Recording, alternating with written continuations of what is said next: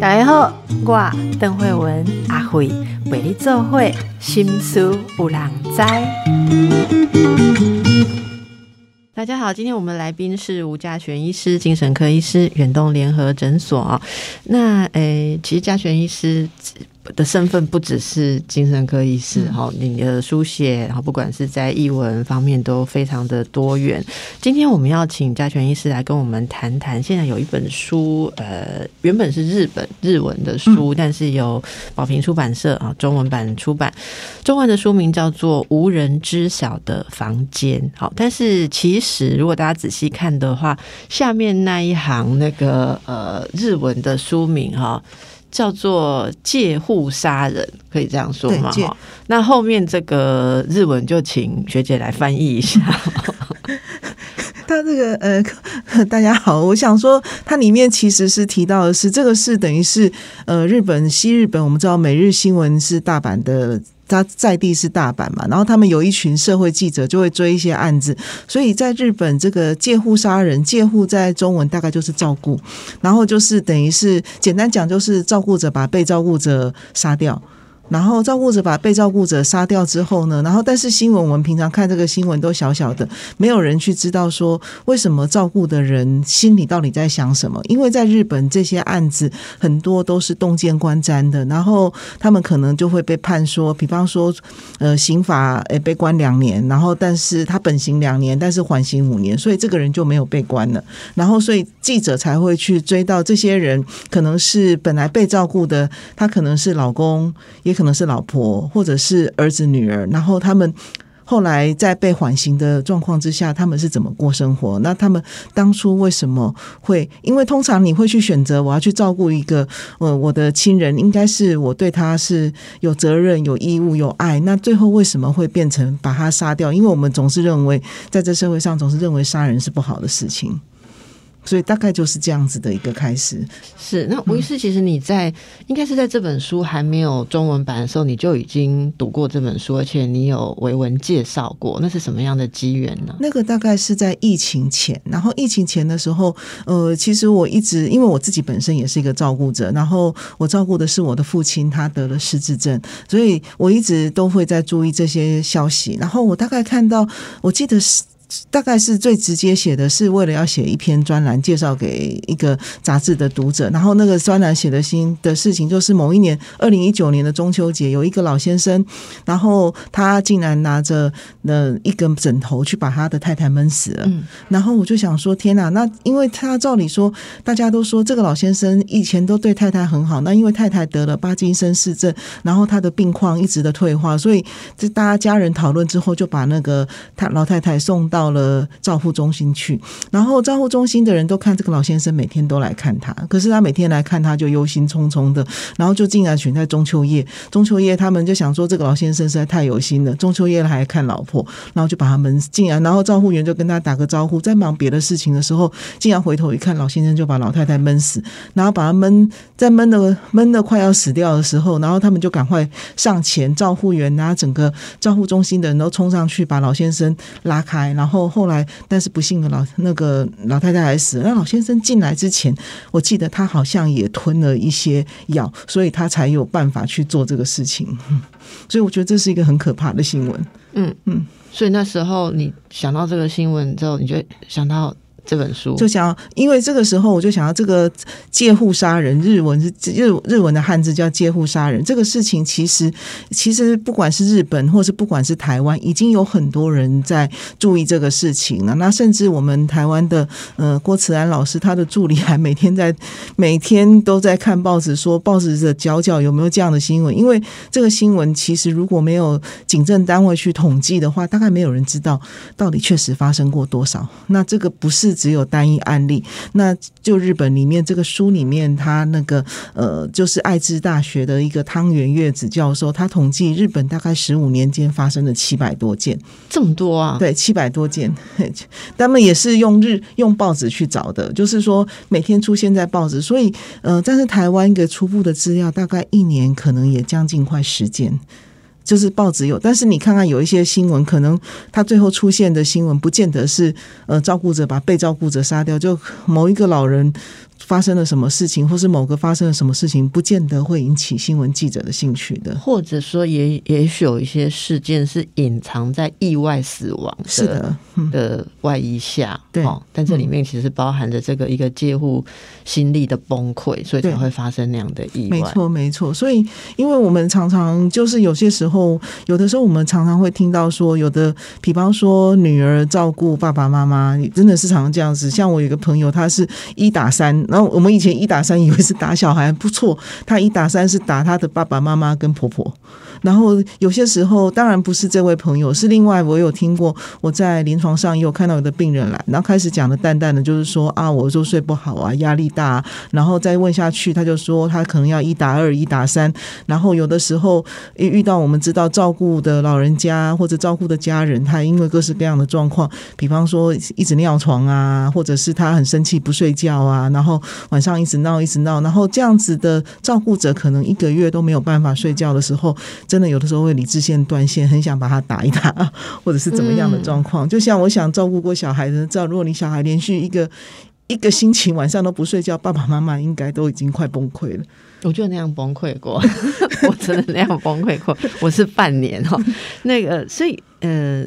嘉璇医师，你我记得你在就是照顾父亲的这个历程上，你其实到很多地方去演讲。对不对？好，那做了很多的演讲，我想你也接触到很多长期作为照顾者的人，对不对？他们一定很多就是慕名而来听的演讲，我不知道事后是不是也会请教你一些问题，或者纯粹跟你分享一些心情，可不可以跟我们听众朋友，我们全国的听众朋友啊，说说你这几年看到、关注这个现象？那台湾的照顾者呃有什么普遍？呃，还需要帮助的困境哦，或者说不一定是台湾，好，就是就是你看到现在最需要去思考的有哪些问题？其实我觉得现在我我这个大概这样的题目，我在想，因为我不是一个政策的研究者，就是就我所看到的。那我看到的，我记得我印象很深，有一次我去一个照护中心，然后其实我们现在有很多日照中心，然后这个日照中心他都会办给照顾者听的演讲，那我去讲了。然后那天讲的时候，就是有一个老阿伯，那个阿伯大概有八十，看起来有八十多岁，然后他带着一个他的他的妻子，大概看起来也是跟他年纪相当的，但是一看。看那个妻子就是可能就是有失智症，很明显的失智症，他会坐不住，然后就走来走去。但是老阿伯来听演讲，我们通常都会希望他们来听演讲或做一些喘息治疗，给自己放一个短短的几小时的假。可是他坚持要带着那个老阿妈，然后阿妈就走来走去要去上厕所，他就陪着他去。那我在演讲的时候，我都会请这些在场听的那个照顾者，他们来当场就填一填你的自己的一个照顾者的压力量表。这也是那个中华民国家。庭照护协会他们研发出来，大概有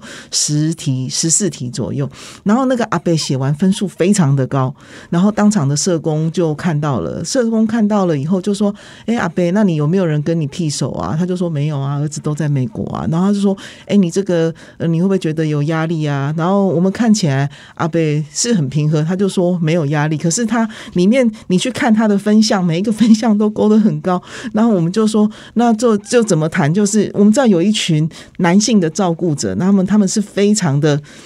因为我们不知道各式各样的原因，就是很难去向别人求助。他就说没有，没问题，没问题。然后，然后后来社工只能跟他说：“阿贝，你有空要常常来，带阿妈常常来。”然后，因为这样子的一个状况，我们不知道今天这个阿妈的状况，阿贝可能还是觉得他能够在他的能力范围之内。可是，万一有一天要是这个阿妈跌倒了，然后要是这个阿妈她，呃，我们知道失智症有一段时间他会有黄昏症候群，然后都不睡觉。那我不晓得这个阿贝他会。打电话给他美国的小孩吗？大概不会吧。嗯，然后在假设阿贝自己本身的身体也出了一些状况，毕竟年年纪高的时候会怎么样？所以我们虽然看起来是一个很平和的一个过程，然后但是其实我们看阿贝最后带着阿妈离开的时候，我们心里都还蛮担心的。我也觉得有就深刻的那种感觉，因为这种。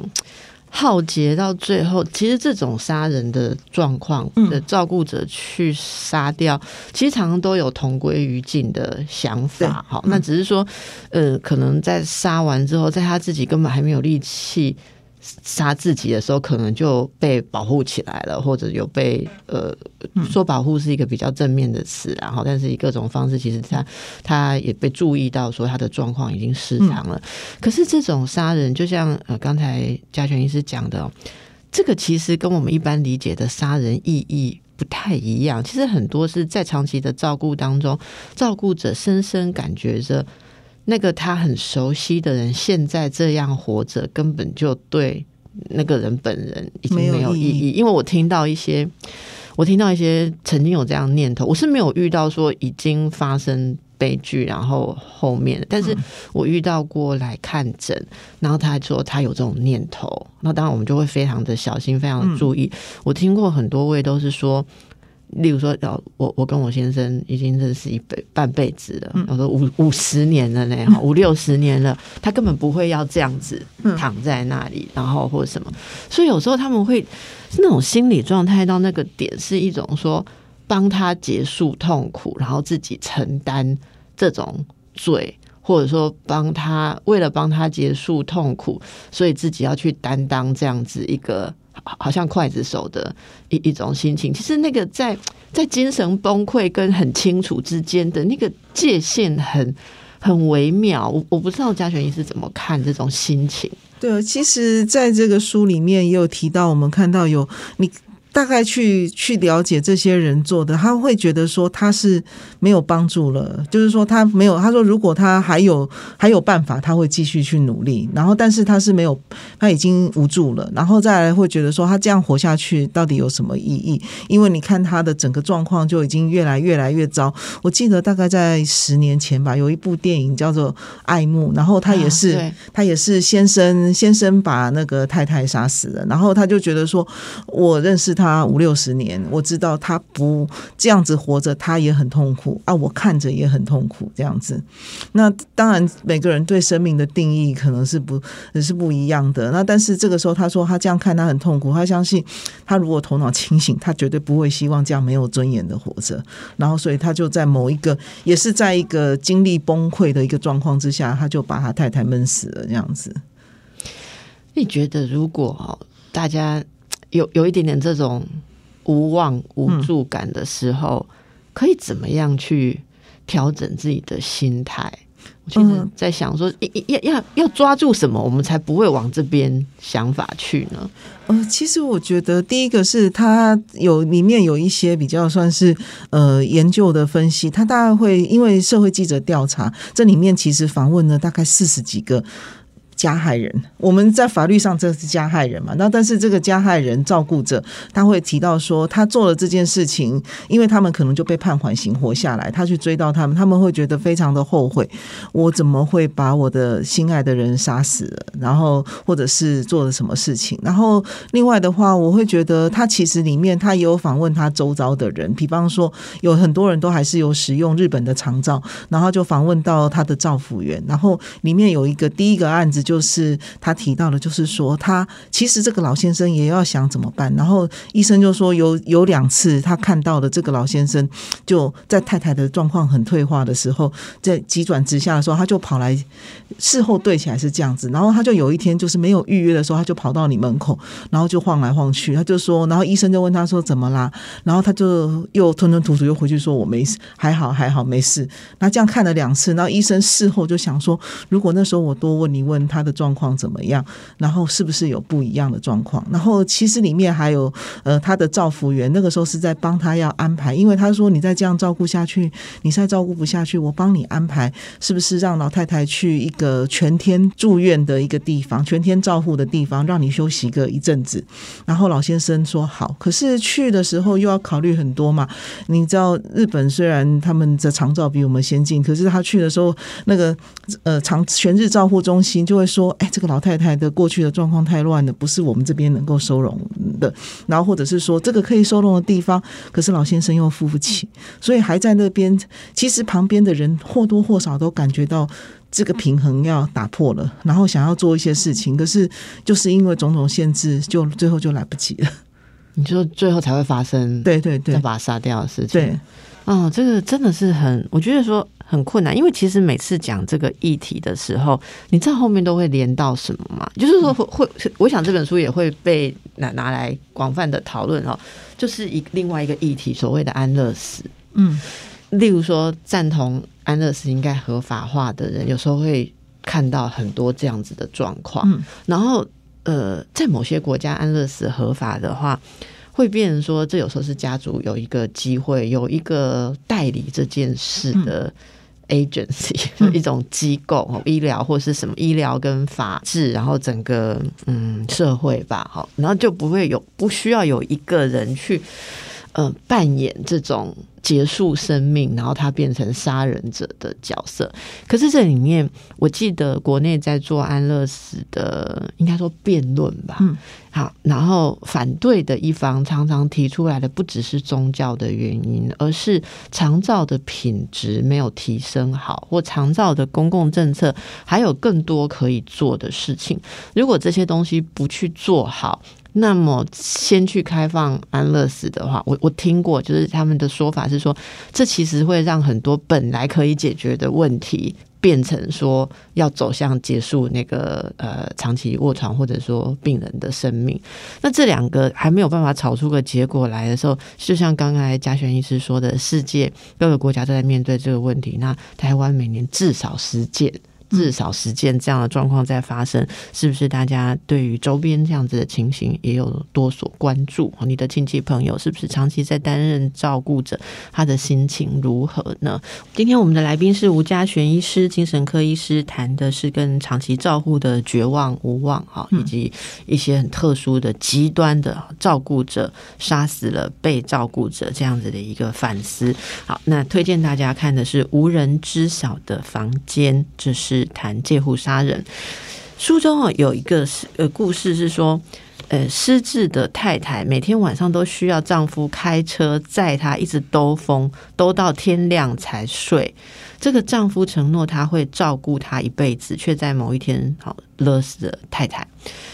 诶，其实这个睡不着，然后开车兜风兜到天亮，是跟养小孩很类似，你知道吗？养过小孩，小孩晚上不睡的人都知道，开车这样晃啊晃啊晃啊晃，是一种让小孩晚上睡觉的方法。可是对失智症的人也有这样子的。这个其实这个故事就是我们刚刚前面提到的，就是这个这个先生。那这个先生他在太太失智之前，他退休到太太失智之前，可能有短短的三五年的时光，他们过得还不错。然后那个时候他年轻就承诺太太说要开开车载他去游山玩水。然后，所以他们退休了以后，他就买了一部一部车子。然后这部车子以后，就他们也曾经在他太太还没失智前，在车上享有一些还不错的时光。所以他这个时候发现太太不能睡觉的时候，他也不知道怎么办，因为小孩都在很远的地方，他就想说，那不然我们就开车出去，因为他还顾虑到，呃。他太太不睡觉的时候，可能还会尖叫啊，或是怎么样？因为有些失智症的患者会出现幻觉，然后会觉得有人要害他或什么，情绪很激动，他还怕吵到邻居，所以他就那就只好开车出去兜一兜吧。结果他兜的地方也是风景很好的地方，他这个是案发的地方，就是在记录城旁边。在日本的记录城，大家去记录城都想到都是很愉快的事，没想到曾经发生过这么悲伤的事情。然后，然后他就说一天，哎，好像有效。太太本来在车上一直就一直躁动不安，然后就兜一兜，兜个半小时、一小时之后，太太就好像比较安静。然后他就想说，哎，也差不多快天亮，就把它开回去。可是这个先生白天他并不能够跟太太一样在睡觉，他必须要去做家事，啊要去采买或是什么，然后。他就兜了一个月之后，他就有一天就觉得已经疲劳到无以复加，就不知道在什么样的状况，太太又尖叫起来的时候，他就把太太勒死了，这样子。所以这种状况变成说日以继夜，夜以继日，人就、其实你试试看，你值个几天夜连日的班，也会有点精神涣散了哈。是的，那这就让我们想到，其实有一种叫做夜间喘息服务的考量，这这个是诶，国内现在有这样子的，其实国内现在有一些是。短期，但是他不大概很大概就是整天就带去，就是带去。像比如说，像我自己是没有用啊，因为前一阵子我们家的呃外籍看护照顾我父亲的外籍看护，他呃终于疫情比较松绑，他回到他的母国菲律宾去 三个礼拜，他有他回家去。然后那个时候，我父亲因为他晚上睡得还不错，没有使用这样的照护，我就请一个临时呃的看护来一起帮忙。那但是如果到目前台湾的长照二点零，这个时候。你可以在你的长期的看护，不管你请的是你是自己雇本国人雇，或者是你是菲律宾人或是印尼人雇的时候，你可以去申请这样。所以我没有实际申请过，但是以前在我们的长照一点零的时候，如果你请的外籍看护，所有的长照设施都是不能用。现在其实哎，有改善了，现在有改善了，就是至少喘息服务大概在几年前就已经提出来。那但是实际使用的流程有多方便，这个我是。没有用过，因为我也是有点怕麻烦的人，这样子。所以大家应该是可以拨那个什么一九六六长照专线去询问一下。对，因为我每次这几年有的时候去到社区跟大家分享，我们就问说：你们知不知道长照专线几号？如果说大部分的人就是有持一第一线照顾人，可能会知道一九六六，可是大部分 其他人都知道的是一九二二，因为一九二二每天都在防疫。那这个其实很多谈长照议题的时候，都会说到说：哎，其实。日常照也一直在改善嘛，哈，所以大家可以去使用。那不知道夜间喘息服务是能不能配合大家的理想？有人就是说晚上让我睡觉一下，白天我没有要持续送在那里，哈。不过大概要把要把照服员送来家里雇你。大概目前我知道是，我可以把他送到一个机构去。那如果说，呃，晚上假设你是自己雇，要送照服员来家里帮你雇，恐怕还有一点点距离。这样子，我觉得，因为照服员，其实我我也遇过很多照服员，照服员很多都是中年妇女或者二度就业的中年人。那他们有些时候，我问他们说为什么要来考试，他们就说啊，因为我以前雇爸妈，然后结果雇了以后我就没工作，没工作之后，我现在还年轻，五十多岁，那我哎。我过了过了这些经验，我要来充实经验，他们就变成造福员了。嗯嗯，所以所以，我我想要我我我的印象是，目前要把造福员，因为刚刚慧文提到的这个事情，应该是造福员来家里帮你顾晚上。那但是现在我们发现，要造福员晚上来顾的话，有的时候你如果不知道是不是可行，可能要去问这实际执行面的人。对，而且这就是很困难啊。我们当然理想中，其实你知道，赵福员来家里雇声响还是存在。对，而且如果他是偶尔来的话，那也没有熟悉到那个程度，搞不好突然家里要要什么，他还是要来问你哈。所以大家想象中会觉得说啊，可以送去一个喘息机构。可是如果你只想要夜间，你又不可能每天去移动，因为常常这个要被照顾者的状态，又不是说站起来就走去那里。是。东西也一大堆，对，比方像我都要带我爸爸去医院的时候，我们要预先订那个长照巴士，对啊，然后长照巴士来了，他就把你人要能够坐上轮椅，然后坐上去。你在现在在各大医院门口就会看到那个长照巴士在附近绕来绕去这样子。对，所以这个真的大家，但但我是觉得说，如果大家有更多的了解跟关注的话，哈，嗯，知道这个是多么艰难，所以。呃，真的是亲戚朋友邻里哦，要很多很多人一起来帮忙。我觉得这些问题有时候说真的，在比较偏呃，就是以前说乡镇啊或什么，就是大家比较生息相闻、一起生活的地方，你有时候看到一个人，其实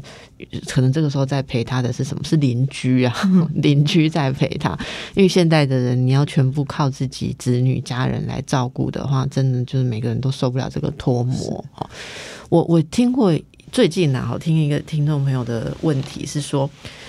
他父亲其实状况还没有到很糟，但是就是比较老了，然后呃，这个半夜会一直要起来上厕所，嗯啊，可是他因为有一些可能有早期的巴金森或什么，所以走路不是很稳，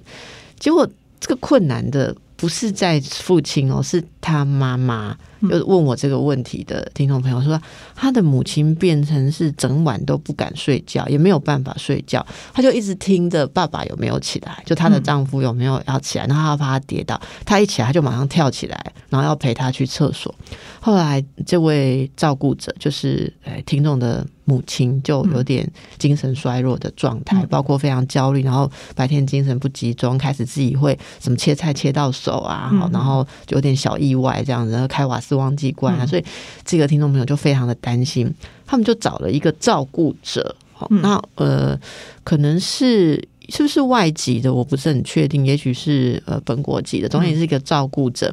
每天晚上就就就是有点像想要让他妈妈夜间喘息，所以这个照顾者就会可能傍晚就会来他们家，然后就会呃他的工作就是要来陪爸爸上厕所。可是没有办法，因为他睡在另外一个房间嘛，所以他说他妈妈还是很焦虑，就是爸爸起来，然后爸爸其实不愿意去找人帮忙。很多人在找照顾者，就是外面来的照顾者的时候，都会遇到一个病人不愿意接受这个照顾者，他什么时候还什么事还是要叫你，是他不要让这个呃我们这个外籍的。看护协助者或者是本国的照顾者，这个过程，呃，嘉璇医师有经历过吗？就是怎么样让 这个家人，比方您的父亲是一开始就这么信赖那个呃你们家的那个？我的父亲其实，在与我们以举前几次好了，前几次因为我们的照顾者跟他真的还，我真的是非常幸运啦。我们这位菲律宾的朋友，他真的是跟我爸爸还蛮合的，然后而且他也很尽责，像他甚至我，但是对他他也有。碰过一些困难，他有一次就就 message 给我，就说希望我买一张床，然后那个行军床可以折起来的。我说你要床做什么？他说我要睡着堵在门口，因为你爸爸晚上会出去。哦，然后他就把他躺躺在门口，他就躺在门口堵住不让我爸爸出去这样子。然后我就说，我就说这我们不是有装那个呃，就是装那个有一个像我们到店里面是人走过去会喊一个欢迎光临的这个会提醒你啊，你堵在门口睡觉那个床。再怎么舒服，还是比不上你在房间里面睡的床。他就说他不放心，所以他就堵在门口。幸好我爸爸这样让他堵没几天，他又他又晚上又开始不乱了，然后就他就可以回去他的房间睡觉，因为他他就可以回。那有一些照顾者，我遇碰过，如果是心智状况还 OK 的，他会跟我说，他们很呃。有很多种，有的有的照顾者还能讲话，他会说：“我干嘛要叫人家啦？” 好，然后我自己可以，他对自己的状况不了解，或者是说，我看他很可怜，他都没有睡觉，我不敢叫他。我说：“那你不叫他，你又爬起来，万一出了什么事，那怎么办？”那其实有些，其实你仔细去问，有的时候还是会找到某些失礼点。比如说，他就说，有的失智者，他去，他要他要去上厕所玩，上厕所玩，他就要，他就他就不晓得要开灯，然后。我们就可以用一些有一些可以红外线感应的，他就站起来，然后就灯亮了，就去厕所，然后就可以去这样子。可是有一次我遇到一个状况，还很有趣的是，那个失智者他年轻的时候，他的他对这种红外线感应的是没有概念，所以他是上完厕所之后，他在找开关在哪里。所以各式各样的状况都有，但是你说的这样的状况确实有很多。我记得我有一个朋友，他也是他的妈妈，他们兄妹花了很多力气才劝妈妈晚上好好去睡觉啊。晚上我们兄妹来这样子 啊，所以大家真的，嗯，我觉得也是互相啦，哈，就是如果对于这个呃看护的。不管是我们外籍的义工，或者是国内的朋友这个照顾者，就是那是一种互相的信赖关系。其实我听到的非常非常好，就是让人很感动的例子很多。可是我觉得那是一种互相的配合，尤其是像失智这种被照顾者，有很多很细节，我们要站在他使用的立场去思考。像刚才虽然说到一个红外线感应哦。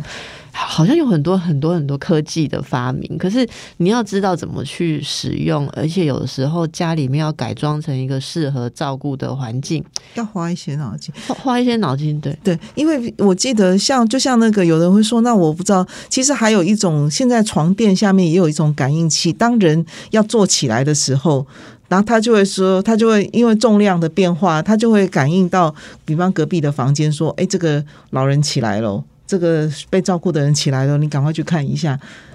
对，也有这样子的一个通知，会通知，他就会通知。你有用这个吗？我没有用这么分析的东西，但是，但是我记得。哎，不要以为这个东西只有在大都会区。我记得大概在几个月前，我到都兰，台东的都兰，然后是我们知道台东都兰，大家都以为去那边冲浪啊，或者怎样。其实台东都兰的那个在宅照护做得很好。这个有一个于尚如医师，然后他就他他就在那边推广这个事情，就是说有一些家庭的状况还可以的话，人力不行的话，这个感应器，因为有些老人在翻动要起来的时候，他如果能够及时。通知到你的 App 上面，然后就说哎，它动了，你就赶快跑去看它，或者是它发出一些警报或者怎么样的状况。那像我用的比较有科技的是，我爸爸以前跑得很快的时候，他虽然头脑开始记性不好，可是他非常的喜欢运动骑车。我就他手上装了一个 GPS 一个手表，然后所以我的我自己的手机上面这 App 就会看到我爸爸骑车骑到哪一个点去。所以他已经开始有点失智了，还让他骑车吗？对，这个就是另一个是一个。大问题就是说，你如果不让他骑车，他可能在家里躁动不安，所以还还是得让他去骑车。就是你可能要抓什么时候不让他骑。所以现在的公路局有一个测试，就是七十五岁以上的那个呃呃的，就是比较年长者开车，他们如果没有办法通过认知测验的话，就要没收驾照。那这个是什么换照的时候要做吗？对，就每三年要考一次。然后，所以像我的公公，他现在也快八十岁了。然后他去考，他就说：“哎，他说我考通过，他就很得意的样子。”那其实那个考试，呃，但是也有一些，我也听过有一个朋友跟我说，他们家的老先生就是不愿意去换照，照已经被没收了，可是他还是硬是要开车出去。然后他们家人也没办法，你去拦他，他就会非常非常生气。然后你知道，家人磨几十年以后，有些爸爸的那种威严什么在，你就是就是不敢动他。然后我有一个朋友，他爸爸没有失智，只是年纪大。然后他们就也是在七八十岁，在快八十岁的时候，就说你不要开车。就他发现不让他爸爸开车的时候，他爸爸就超沮丧。他开了一辈子的车，开的很自由，然后就超沮丧。后来他们就整个家庭超要闹革命，然后后来他们只好就是勉为其难让他爸爸开车，他爸爸又露出笑容来这样子。这个我最近也才听过，就是本来有有一天要录音的来宾，在录音前突然间联络，我们就不要说是哪一位，就是说他的母亲突然出车祸，是我们的好朋友。然后我去了解情况，就是这位母亲是骑摩托车，嗯，被撞。那我我因为我们做这个工作，你觉得你也知道，就是很多老人家的车祸，其实它就不只是一个偶然，是就这是可能是，所以我就多问了几句。他说：“嗯，没错，你讲的也许也有某种牵涉。”他说：“就是。”可能可能老人家有时候上了某种年纪之后哦，他也许他体力啦，或者是对时间的感觉或什么有一点变化，所以他就不愿意做什么两段左转，嗯，他就想要直接转过去。据说是因为这样子才会被撞。那当然，家人就会因为这个就重新再提提示你，你刚刚讲过的那个议题是说，他是不是应该停止停止汽车，或者有一些其实是我们会建议老人家停止开车。嗯，然后其实他们。听到这样子的建议，如果不是自己想的，是被建议的，几乎都非常的激动。对，我记得其实印象最深的，在龙应台女士写她的父亲也是一样，他们就觉得龙爸爸年纪大了就不适合开车，那你就拿你就小孩就集了一笔钱，说你想开车就去叫车，结果他爸爸不让他开车之后，然后就非常的。他爸爸就心心情就非常的不好。我想说，即便是心智还可以的老人，被突然说因为这样你不能开车，其实很多人很难过。那我记得我父亲在七十五岁那个时候，然后他就拿到了那个要去考试的那个，然后他就一直说我要，他就一直说这我要不要去考，我要不要去考？我说不要，那不要的话就是会被吊照。他就说，他就说，我说啊，你有事就叫我，我就开车载你去啊。然后他接受我的说辞，他就没有去考，他。虽然没有去，他没有，幸好他没有开车，然后他就是骑着脚踏车。那骑着脚踏车，其实我还会担心受怕，所以才刚刚讲说，但是你不让他骑，他整个会大爆炸。所以我们因为他以前就住在学校的宿舍区里面，他就骑着车去上课，骑着车做每件事情。他能够用脚踏车去的，他就是非常喜欢骑。然后我就想说，与其让他，因为我看过很多不让他骑车骑的家庭纷争，然后老人变得忧郁，各式各样。我说那就尽量让他安全的骑。所以。他我让他带的 GPS，然后我就看着，如果说那个 GPS 地图出现在骑到奇怪的地方，我就会赶快冲过去。没有，我就会赶快就会先打电话。那时候他他的手机他还会接手机，然后他就说你骑到哪里啦，然后就听听看他的描述。那当然也有描述不 OK 的时候，我就赶快过去了，这样子。哦，所以这样子也是照顾者要一直追得很紧，然后所以这个问题，我觉得也是要跟嗯专业的人，包括是不管是医护或者是照顾者一起仔细来评量，因为身心是两个要同时照顾的哈，你真的不能够很强制的方法，突然叫他不能怎么样，不然他的那个心理反应你也没有办法处理。诶，嘉璇医师，所以刚刚讲的这个例子啦，哈，包括要不要让他继续开车、骑车，还有包括要不要让他自己出门，然后自己。呃，继续使用信用卡哈，很多都是在很多阶段上要经过很多很细致的沟通，刚好抓到一个他也能接受的准备点，慢慢这样子转过去。像我们亲戚有老人家，本来怎么讲他都不肯放弃开车，你知道后来他自己放弃了，把车子卖掉，纯粹是因为他比较少用，那就是就是嗯，有家里面有人可以常常。约他，然后载他去买东西啊，做什么？这样就是，其实把他自己想要开车的那个那个需求量降到非常低，是有意的，但是没有讲破。嗯，结果后来他自己就在某一个点上，大家在算账的时候说啊，你看你燃料税啊、保险啊、哈、白照税每不是你每年缴那么多 啊，你其实。用到开车的时间不多，那你知道老人家对于自己在浪费家庭的钱 就很有感，他就一下就说：“那我不要开了。”这样子。可是之前跟他讲说，因为你已经几岁啦，你有时候开始会有点判断不周的时候，他会觉得那是对他的否认。结果他们会变成说：“我一定要开车来证明我还是一个还没失智的人。”对，我觉得有一些时候，我们就跟他说：“你不要开车，真的你要去打到他的点呢。可能每个人的在意的点都是不大一样的事情。我记得像我父亲有一阵子，就是我一直在帮他办存折，然后因为他他他会担心他的财务，他就把存折啊所有的硬件都背在扎自己的身上。然后但是有的时候又不小心搞丢，所以我有一阵子一直办一直办。然后然后但是他开始记性越来越不好，甚至他开始的时候，我们请外籍看护，他还要自己发。薪水给他，因为他说这个人是请来照顾我的人，那我要要对他那个结果那个点，他就开始有一次我们看护开始跟我说，阿公没有给我薪水，然后然后但是我爸爸是一个非常重承诺的人，我就跟他说，我就想说啊。我看他背着钱，我也很担心。然后我想说，时间时间到，我就跟他说：“哎，你忘记给某某，你忘记给我们家的看护薪水。”他就说：“啊，加拍谁？”我就说：“这种事情要不要让年轻人来做？我们会设每天固定会给。”然后他就勉为其难的答应。他终于愿意把他的那些存折啦、什么提款卡交到我身上，那我才要慢慢的去爬出这些事情。然后他正好那个点是说。哎，拜托人家没有给人家钱，是一个对他来说很没有面子，或者是他觉得是他做人有亏于他的这个做人的一贯的原则，所以他才愿意让我管。然后像骑车这件事情，也是有一次他因为骑了逆向，劳动了警察，然后警察把他警察我就说你看你给人家惹麻烦，所以那个时候他又更退步的时候，我就跟他讲说，我就伪造文书写了一张好像警察局的公文，就说老人不可以乱骑车啊，或怎么样，必须要被罚钱，然后。还要连带处罚家人，那那个时候他又更退步了，就被我唬了，所以我就把那张像符咒一样贴在我家门口，然后他要出门的时候就会看到那张符咒，然后他就一直念一直念，然后这个时候我当然必须还要把他的车子。脚踏车请走，所以我就把他脚踏车赶快骑到他视线里面都没有脚踏车的一个状况，然后就是靠着那张符咒，然后他每次念的时候，那有的时候我不在家，然后看护就说：“阿公，你去看那张上面警察写什么。”这样子，我们大概他一个多月之后，他那个骑车的欲欲望跟意念就就消慢慢的消失了。可是大概又过了半年之后，然后那个时候我们就敢把车子放在家里的时候，哎，他我们就放在门口的时候，我们就说：“你要不要去骑车？”他竟然他也没有。他就没有回答说要起不起这样子。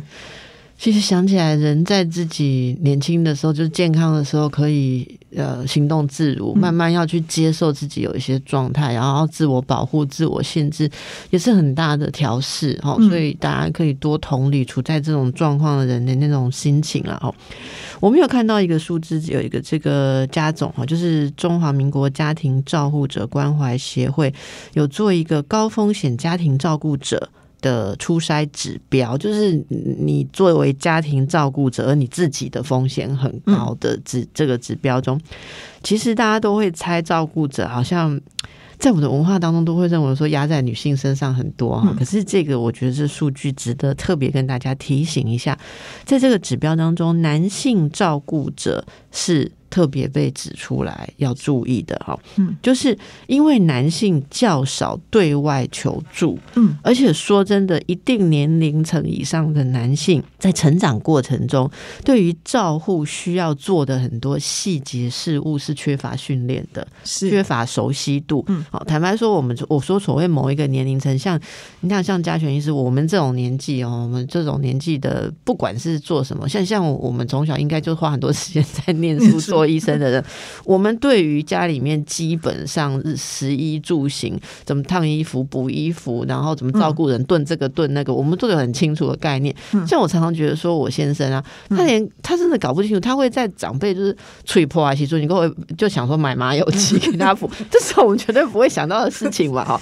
就是我觉得他或者是说一些清理呀，好像身体的照顾啊这种东西，大概都是女性比较熟悉啊，所以。女性虽然担当很多，但是男性在担当的时候，相对上第一个，呃，本来的个性很难示弱，然后又不熟悉这些工作，长久累积的压力指数负荷比女性照顾者平均可能指标还。呃，这个数字还更高哈，所以这本书里面也有这个现象，就是说为照护所迫的男性哈，嗯，诶，这嘉泉医师可不可以给我们男性照顾者一点鼓励哈？三十秒，三十。其实我想说，如果说男性的照顾者一定是会越来越多，这个在呃日本跟台湾统计，以前大概十趴以下，现在已经到二十趴，是由男生来照顾这些呃需要被照顾的人。那这些男生的话，呃，我觉得第一个是，如果你是女生，你发现你的同同事在做这个事情，你应该鸡婆一点，多跟他聊聊，看看他缺什么。他可能跟你说啊，我最近我做什么事情对我来说，刚刚慧文举的那些，可能就是要换尿布啦，或者是要喂食啊什么，他可能会觉得非常的辛苦。那有些时候他也不好意思去求助，因为他不好。男生的同才在一起谈的是都是一些什么自己很很神勇，然后你这样在谈这种事情，他也说不出口。那我觉得男生的话，还有一些在这个书里面他有提到的是说，男生。跟男生其实可以办一个喘息，他就说我这个事情有的时候男生真的很傲面子，他讲说我如果跟在女人在女人女性照顾者比一起同台一起分享的时候，他就说啊，有的女生照顾者说。啊，叫干丹你奶别样，嗯，然后他就会觉得很受伤，他就不敢再就不敢讲，就不敢讲了。然后，所以男生跟男生在一起的时候，他们反而谈的比较轻松，他们好像被了解这样子。可是，其实我记得另外一本书很有趣，就是说也有被照顾者反映，他就说我被女儿照顾的时候，女儿都会要求的很多，你要干嘛干嘛干嘛。他说我被儿子照顾的时候，儿子就是他说我那个被照顾的，他说我这样好像还比较轻松，因为儿子就是只要注意我在 呼吸。好了。所以我想，这个以后我们有机会再来做一集男性照顾者。好，那推荐给大家看看《无人知晓的房间》哦，不一定自己家里面有这个状况，但是你周边至少至少一定有一两个。好，因为这是现代社会的普遍现象。非常谢谢吴家璇医师来给我们的分享，祝福大家。